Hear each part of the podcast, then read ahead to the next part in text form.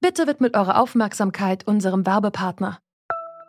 Die Suche nach geeigneten Mitarbeitenden kann viel Zeit in Anspruch nehmen, muss sie aber nicht unbedingt, denn man kann sich helfen lassen. Zum Beispiel mit den Premium-Stellenanzeigen von Indeed, denn damit wird eure Stellenanzeige in der Suche sichtbarer und Bewerberinnen und Bewerber werden schneller auf euch aufmerksam. Indeed schenkt euch jetzt 75 Euro Startguthaben für eure Premium-Stellenanzeigen. Klickt dazu auf den Link in den Show Notes. Es gelten die AGB. Es äh, fühlt sich gerade so ein bisschen an wie ein totaler Goldrausch. Also es ist eine Dynamik in dem Podcastmarkt, das habe ich in äh, 25 Jahren Medienarbeit, Musikarbeit, Medienarbeit überhaupt noch nicht erlebt. Das sagte Richard Wernicke, der Deutschlandchef der Podcast-Plattform Deezer. Zurück zum Thema.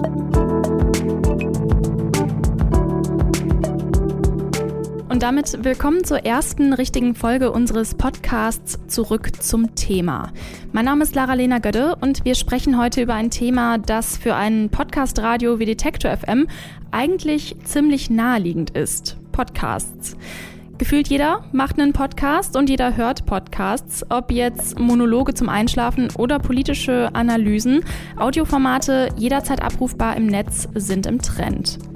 Wir bei Detektor FM beschäftigen uns schon seit zehn Jahren mit Podcasts und fragen heute mal, wo geht dieser Trend hin und wo kam er her? Hype oder die Zukunft der Informationsvermittlung?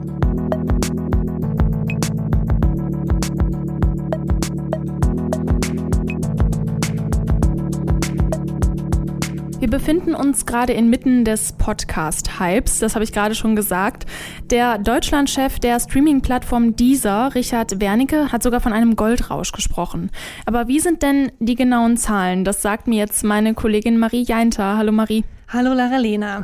Also, Richard Wernicke, der hat schon recht, wenn er von einem Goldrausch spricht. 48 Prozent der 16- bis 34-Jährigen in Deutschland haben schon mal einen Podcast gehört und dafür hören 22 Prozent sogar wöchentlich Podcasts. Das finde ich ehrlich gesagt gar nicht mal so viel. 58 Prozent der 16- bis 34-Jährigen. Aber ich glaube, wir befinden uns auch noch so ein bisschen in einer Bubble. Aber diese Bubble, die wird gerade so ein bisschen zum Platzen gebracht, habe mhm. ich das Gefühl, weil es wirklich so viele neue Podcasts gibt. Und man muss sagen, dass wir als junge, äh, ja, als junger Teil der Bevölkerung Bevölkerung da auch noch so ein bisschen die Prime-Zielgruppe sind, würde ich sagen. Denn im Alter nimmt es dann so ein bisschen ab, aber 33 Prozent der Deutschen, die hören trotzdem regelmäßig Podcasts und im Vergleich dazu, noch vor drei Jahren, also 2016, da waren das erst 16 Prozent. Wie hat sich diese Entwicklung denn abgezeichnet? Magst du uns noch mal kurz einen Abriss geben? Also angefangen hat es wie so häufig in den USA. Da wurde Anfang der 2000er der Begriff Audio-Blogging benutzt, um eben Audioinhalte zu bezeichnen, die meistens von Privatpersonen abseits des Radios veröffentlicht wurden. Später hat dann der Journalist Ben Hammersley als erster das Wort Podcast benutzt. Ja, zwischendurch waren dann Podcasts wieder so ein bisschen out, aber dann durch die Einführung von Streaming-Diensten wie zum Beispiel Spotify oder Deezer ging es dann für die Podcasts wieder bergauf. 2016 kam der True Crime Podcast Serial auf den Markt und damit kann man schon sagen, dass Podcasts wieder in der Mitte der Gesellschaft angekommen sind und eben auch jetzt seriell veröffentlicht werden. Warum hören wir denn so gerne Podcasts? Also irgendwie könnte man ja auch sagen, äh, keine Ahnung, YouTube-Videos ähm, oder Zeitung lesen. Also was, was macht den Podcast aus? Also ich denke, wir hören einfach gerne zu. Wir lassen uns gerne berieseln, deswegen hören wir ja auch noch gerne Radio. Und bei Podcasts ist aber so, dass das wie Radio ja, Radioprogramme, jetzt für meine Oma erklärt, Radioprogramme on demand sind. Also du kannst einfach immer Radio hören, immer Podcasts hören, wann du willst, wo du willst. Außerdem gilt, dass einfach, ja, das zu jedem Thema einen Podcast gibt heutzutage und jeder irgendwas für sich findet. Wir haben vor unserer Geburtstagsparty vor zwei Wochen mit drei Menschen gesprochen, die sich den ganzen Tag mit Podcasts auseinandersetzen. Einmal war das Dorothee Hackenberg, die Wortchefin von Radio 1. Dann war da Elisabeth Rank, eine Podcast-Produzentin von Audible, Gast bei unserem Panel. Und dort war auch Richard Wernicke, der Deutschlandchef von Deezer. Was sagen denn die über den Podcastmarkt? Dorothee Hackenberg von Radio 1, die meint, dass sie als Sender eigentlich schon immer unfreiwillig Podcasts gemacht haben. Ich habe gerade schon gesagt, letztendlich sind Podcasts ja eine Art Radioprogramm. Und diese Radiosendungen, die haben sie eben schon immer mal ins Internet gestellt. Die wurden dann auch gut geklickt und so haben sie dann weitergemacht. Und letztendlich sind ja Radiosender auch der perfekte Ort, um Podcasts zu produzieren. Wir haben ja hier auch Mikrofone und ein gutes Studio. Und bei Audible, da hat sich das Podcast-Geschäft nach den Hörspielen und Hörbüchern, die die ja eigentlich produzieren, erst so in den letzten Jahren entwickelt. Und jetzt produzieren die selbst auch ganz fleißig Podcasts zu ganz verschiedenen Themen. Zum Beispiel ja vom richtigen Schlafen gehen oder auch bis hin zur ja, Weltgeschichte könnte man sagen, ist ja auch alles dabei. Und Richard Wernicke von dieser, der hat einen ganz anderen, ziemlich interessanten Gedanken zum Thema Podcast. Podcasts sind äh, definitiv der Gegenentwurf zu Social Media. Man nimmt sich Zeit, äh, man hat es direkt auf den Ohren, es ist offscreen, man muss sich nichts anschauen, sondern man kann dabei noch was völlig anderes machen. Podcasts gibt's ja in allen Formen und Längen. Zum Beispiel den klassischen stundenlangen Laber-Podcast Fest und Flauschig von Olli Schulz und Jan Böhmermann oder den kurzen Infopodcast Tagesticket vom Bayerischen Rundfunk. Es gibt also gefühlt eine Million Podcasts auf dem Markt. Die Frage, die ich mir stelle, reicht das nicht irgendwann? Ja, das frage ich mich auch manchmal. Ich habe da ehrlich gesagt auch oft das Problem, dass ich einfach den Überblick verliere. Und so eine richtige Erhebung zur Anzahl von Podcasts, die gibt's auch nicht. Allein im September diesen Jahres hat Spotify hier in Deutschland vier Podcasts in die zweite Staffel geschickt. Zum Beispiel diesen Pardiologie-Podcast von Charlotte Roche, falls du den kennst. Mhm. Da verliert man ja, wie gesagt, einfach schnell den Überblick. Aber die Macherinnen und Macher von Podcasts, die sagen, wir trauen unseren Nutzerinnen und Nutzern schon zu, dass sich da jeder was raussuchen kann und dass da sich jeder auch durch dieses ganze Angebot durchwurstelt. Und man kann sich eigentlich nicht mehr über das Angebot beschweren. Das findet auch Elisabeth Rank von Audible. Viele sagen auch mal, mein Gott, wie soll ich mich zurechtfinden? Ständig kommen neue Podcasts. Und dann sage ich immer, ja, aber du hörst ja Musik. Da sagst du auch nicht, hör auf, Musik zu machen. Ähm, also ich höre Podcasts zu sagen, ist so ein bisschen wie ich höre Musik. Da geht noch ganz viel und da soll bitte auch noch lange äh, was gehen, weil die Möglichkeiten so toll sind und riesengroß. Oft ist ja die Finanzierung von Podcasts ein Streitthema. Manche Podcasts kann man nur abrufen, wenn man ein Abo mit dem jeweiligen Streamingdienst abschließt oder die Podcaster gehen selbst Werbekooperationen mit Firmen ein. Gibt es dazu mittlerweile ein Wirtschaftsmodell? Das gibt's nicht und das ist auch das größte Problem der Podcast-Szene im Moment. Bis jetzt ist nämlich noch nicht mal geregelt, wie viel Geld die Podcaster mit ihren Streams bekommen, wenn sie zum Beispiel ihre ja, Episoden auf Spotify stellen. Viele kümmern sich deswegen selbst und basteln ja selbst Werbestrecken in ihre Podcast-Episoden ein. Oft bekommt man dann aber beim Hören so ein bisschen das Gefühl, dass der Podcast nur zum Verkaufen da ist, vor allem wenn das Produkt nicht mal so richtig zum Thema des Podcasts passt. Das berücksichtigen aber auch schon viele Podcaster. Richard Wernige von dieser, der hat aber eine Vermutung, wie Podcasts in Zukunft finanziert werden könnten. Wohin wir uns sicherlich bewegen, ist, äh, dass früher oder später ähm, die Podcasts auch an den Umsatzerlösen der Streaming-Services beteiligt werden. Also ich glaube nicht, dass das langfristig ein Modell ist, das ähm, Podcasts grund, also grundsätzlich gratis sind, ist eine feine Sache, aber ähm, prinzipiell kann ich mir auch sehr gut vorstellen, dass äh, da Erlösmodelle demnächst dahinter stehen werden. Das sagte Richard Wernicke von dieser. Die Zukunft von Podcasts sieht also rosig aus und an einen Podcast-Stopp ist noch lange nicht zu denken. Danke dir, Marie, für den Einblick. Gerne.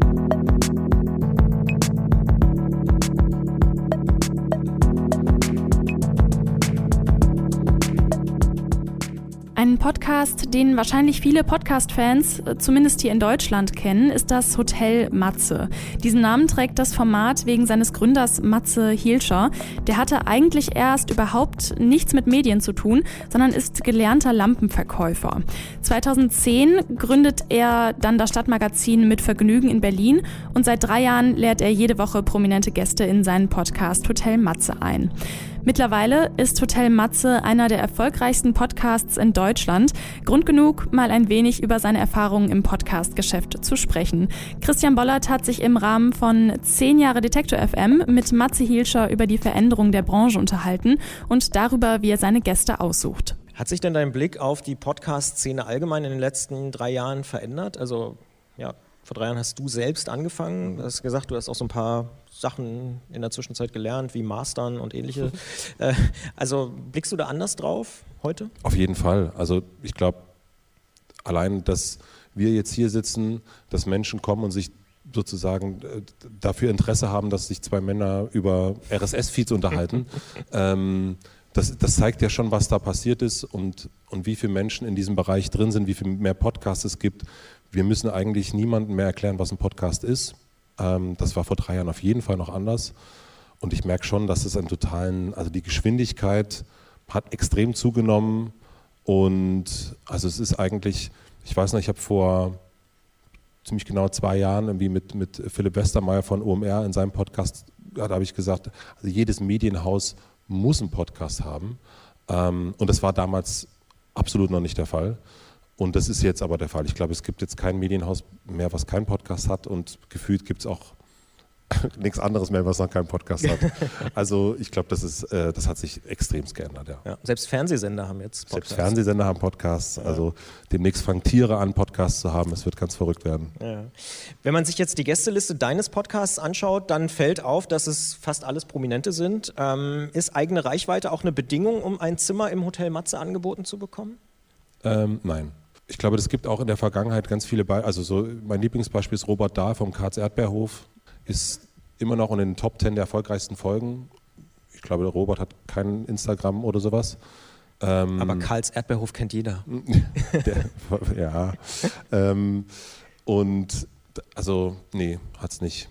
Ich glaube, es halt automatisch, wenn so, ähm, wenn man in diesem Medienbereich irgendwie Kunst, Unternehmertum irgendwie unterwegs ist, dass einen da Leute weil sie auch eine gewisse Öffentlichkeit haben, interessieren und man denkt, ah, also jetzt äh, aktuelles Beispiel Sabine Rückert, die ich interviewt habe und von ihr kannte ich eigentlich nur den Zeit-Podcast, also Zeitverbrechen-Podcast.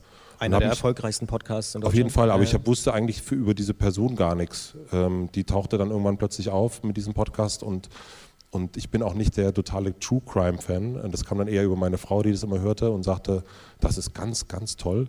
Mhm. Und dann habe ich irgendwann, mich irgendwann gefragt, wer ist denn diese Person eigentlich, über die es gar nicht so, also über die ich nicht so viel wusste. Und, ähm, und dann lerne ich sie kennen und, und finde es natürlich großartig, was das für eine Person ist und bin ganz begeistert. Aber das ist dann nicht in erster Linie, also das ist dann über eine Entdeckung meiner Frau in dem Fall. Also das ist dann gar nicht, dass ich geguckt habe. Gestern schrieb sie mir, dass sie gar kein Instagram hat, also da kommt gar nicht die Reichweite mit.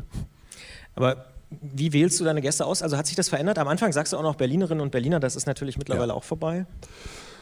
Also es gibt, ich habe, als ich vor drei Jahren angefangen habe, ich habe vor dreieinhalb Jahren das erste Mal überlegt, diesen Podcast zu machen und ich habe in meinem Handy ist eine unendliche Evernote-Liste und die ist, äh, die habe ich damals angefangen und habe Leute aufgeschrieben, die ich gerne treffen möchte und da kommen immer wieder neue Leute dazu und das ist eigentlich ähm, das ist eigentlich die Liste, wonach ich irgendwie so wähle und gucke, was könnte jetzt passen.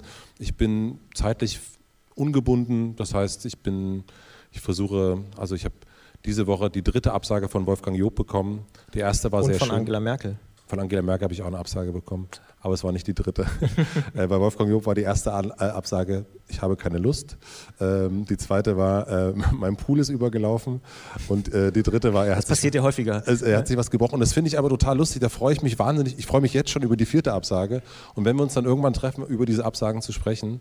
Und ich bin da. Ähm, und was mich so, wer da so kommt, was mich so begeistert, ähm, das, das kommt auf diese Liste und daran bediene ich mich. Ähm, dann gibt es auch Phasen, dann habe ich, letztes Jahr habe ich drei männliche Schauspieler getroffen, dann habe ich, ich glaube, seitdem auch keinen einzigen mehr getroffen, weil dann mein, mein Durst nach äh, männlichen Schauspielern irgendwie, bin äh, jetzt fertig. Aber jetzt habe ich auch wieder gemerkt, ah, jetzt könnte mal wieder ein männlicher Schauspieler kommen.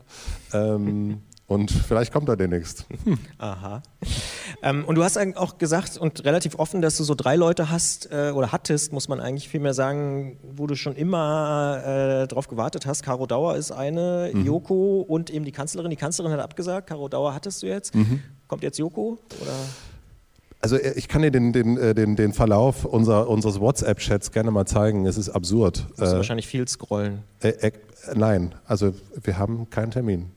Aber wir bleiben dran natürlich. Nein, das ist manchmal, also ich bin da auch, ähm, wie gesagt, das ist, ich, ich habe es überhaupt nicht eilig. Ich habe äh, eine große Freude mit diesem Podcast und selbst wenn Angela Merkel in 20 Jahren kommt, dann würde ich das dann machen und Joko auch. Also es ist einfach eine du Person. Zeit. Ich habe Zeit, äh, einmal die Woche, einen Tag und dann äh, gu gucken wir mal, wie es sich ergibt. Und vielleicht, also so, ich glaube, ich habe das mit, ich überlege gerade, mit wem ich das jetzt ähm, wirklich hatte, wo es ganz lange gedauert hat. Auch mit Sibylle Berg zum Beispiel hat auch eine ganze Weile gedauert, bis es dann geklappt hat. Und es war dann genau der richtige Moment. Und irgendwie glaube ich auch daran, dass es einen richtigen Moment irgendwie gibt und dass es dann passt. Deswegen macht es mir überhaupt nichts aus, wenn, wenn, wenn jemand wie Job absagt oder so. Ich, es wird sich schon ergeben und es wird dann schon richtig Irgendwann sein. Irgendwann kommt er. Irgendwann und, und, dann ist es auch okay. Und, und wenn nicht, dann auch nicht. Also äh, ich bin da wirklich sehr, sehr entspannt, was das betrifft. Matze Hielscher im Gespräch mit Christian Bollert. Und damit endet diese Folge zurück zum Thema. Wir haben über die Vergangenheit und Zukunft von Podcasts gesprochen und damit auch den Startschuss für diesen Podcast hier gegeben. Zurück zum Thema heißt der und den findet ihr in Zukunft bei allen Podcast-Anbietern und auf unserer Seite. Feedback oder Themenvorschläge für zukünftige Folgen könnt ihr uns natürlich auch gerne hinterlassen. Per Mail am besten an kontakt.detektor.fm. Und neu ist nicht nur unser täglicher Podcast, sondern auch unser Wortstream. Wir sind nämlich jetzt ein Podcast-Radio und spielen in Zukunft im Wortstream nicht nur unsere eigenen Podcasts, sondern auch andere Podcasts, die wir gut finden. Zum Beispiel das Thema der Süddeutschen Zeitung oder Hotel Matze. Und weil auch wir nie auslernen, schickt uns da ebenfalls gerne Vorschläge, was ihr für andere coole Podcasts entdeckt habt. Danke, dass ihr bei dieser Folge dabei wart. Mein Name ist Lara-Lena Gödde. Ciao. Zurück zum Thema vom Podcast Radio Detektor FM.